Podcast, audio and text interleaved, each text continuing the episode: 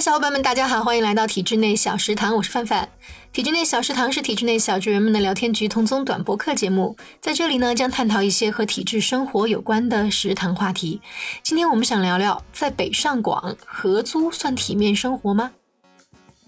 在我们的节目中，有一位一线城市的体制内嘉宾凯峰，在讲自己收入的时候呢，他说他觉得体制内的收入是稳定且体面的。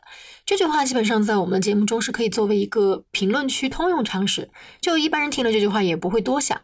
但是有一天呢，我接到一个长辈的电话，他说：“啊，凡凡呐，我听了一期你们的节目，有个大小伙子说他在大城市过得挺体面的啊。我本来还想问问你，这个小伙子你认不认识啊？是在哪个一线城市？上海的话，我还想你给我那个侄女介绍的呀。我还没来得及说，我都不知道人家有没有女朋友啊。让长辈马上下一句又说：哎，但是我听啊，这个小伙子说他的房子是合租的，现在的公务员工资只够合租房子的吗？”啊，那也不是多体面啦！我当时真的哭笑不得，我都好想问问，那您侄女在上海不是合租吗？合租就不体面了吗？那现在年轻人有几个是从来没有不体面过的？确实，一说到合租，可能首先大家想到的都是，比如十几年前那个电视剧《蜗居》里面那种风雨飘摇的房子。啊，当然那个时候的电视剧跟现在很多电视剧动不动就月薪三千也能住个温馨可爱的小套一比起来，确实敢拍的多。很多合租的人居住面积就是这么局促，加上如果你遇到的室友是从来不打扫卫生，要催着才去倒倒垃圾，然后上班快迟到了他还蹲在厕所里不出来的那种，那确实有一点困扰。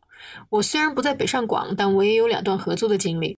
我的室友干过最离谱的事儿，是我不在家的时候，她和男朋友把厨房给点着了。因为那个时候租的是自己学校老师的教师公寓，所以当时我们四个人被老师连坐骂了一大顿。所以后来毕业了嘛，刚工作那会儿合租的时候，我挑室友就格外的上心。果然，后来呢，我一共有三个室友，全都是称心如意加轻松愉快的。打扫公共区域和分配洗漱时间也简直不在操心的范围。就他们还会帮我照顾花儿，和我一起逛超市，教我做饭。哇，那些场景简直就是除了我爸妈和老公以外，共同生活最温馨的画面。但是，这怎么就扯上我体不体面了呢？于是呢，我就比较困惑，因为我确实不在北上广，是不是我的认知跟北上广的小伙伴有什么不一样？所以我就向我几位北上广的朋友求证了一下，我说你们那边对合租是不是有比较明显的鄙视链啊？就北京回答我这个问题的小伙伴呢，是一个。外企的打工人，他的收入是那种能超视频工资好多倍的那种。他现在结婚了，和老公算是同一个企业里边的双职工，所以呢，已经是买了房的人了。但他说他的生活中还有相当大比例的朋友都是在合租，大家也不会觉得合租的人有什么不体面。他说北上广深都那么大，大家上班都在 CBD，就以国贸为例的话，他说我在国贸附近租一个单间大概需要七八千，但如果我住在通州这种通勤都需要一个小时以上的区域，那同样一个单间可能就只需要四千。如果你非要去纠结这个体面还是不体面的话，那可能你选择住在公司附近。当别人问你住哪的时候，你还可以说我住国贸。那比起你跟别人说我住通州，是不是又要体面一些了呢？我当时听朋友这么提出哈，我觉得这是一个很好玩的问题。就是如果比较国贸合租、通州整租和其他省份买房比起来，是不是这个鄙视链就又不一样了？他有一个朋友是那种就喜欢住在三里屯的人，其实他自己买了一套很南边郊区的房子。但他还是选择在三里屯租房，然后把他自己南边的房子再租给别人。就如果非要带着鄙视链的这种压力去看待这种生活，那这个朋友又该怎么算呢？然后我广州的朋友也告诉我，虽然他认识在广州合租的朋友不多，但深圳很常见，就那种年薪百万也照样合租的朋友也有。就是因为年轻人在一起好玩嘛，特别是互联网企业的年轻人，就是可能所谓的鄙视链那就更不存在。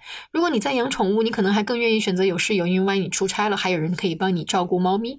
然后我上海的朋友第一句话也是问我，为什么要用合租来定义体面啊？合租几乎是每个在大城市生活的人都要经历的短期或者长期的阶段。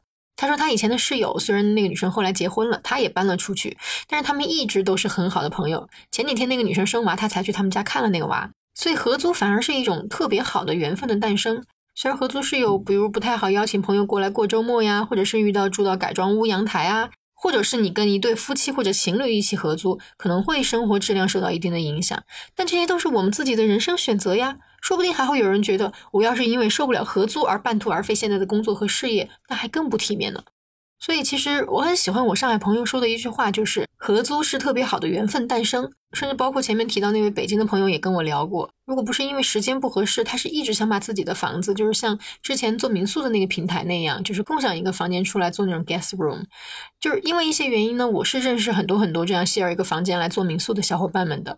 就他们的生活虽然有时候也有合租的小困扰，但总体来讲，每个人都是津津乐道自己接待过什么样的房客，有什么样有趣的故事，产生过什么样的连接，然后生活因此发生了什么样的改变。真的生活在大大城市本来就很不容易了，干嘛非要为一个所谓的体面或者不体面而难为自己。每个人的生活都是自己选择的。就算你去相亲，对方长辈问你你是合租还是整租啊？你大大方方的说自己合租又何妨？如果对方和对方长辈都因此觉得你不合适，那真的就只是不合适而已，何来谁更体面呢？好了，今天的节目就到这里。如果喜欢体制内小食堂，记得点击订阅哦。我们下期再见。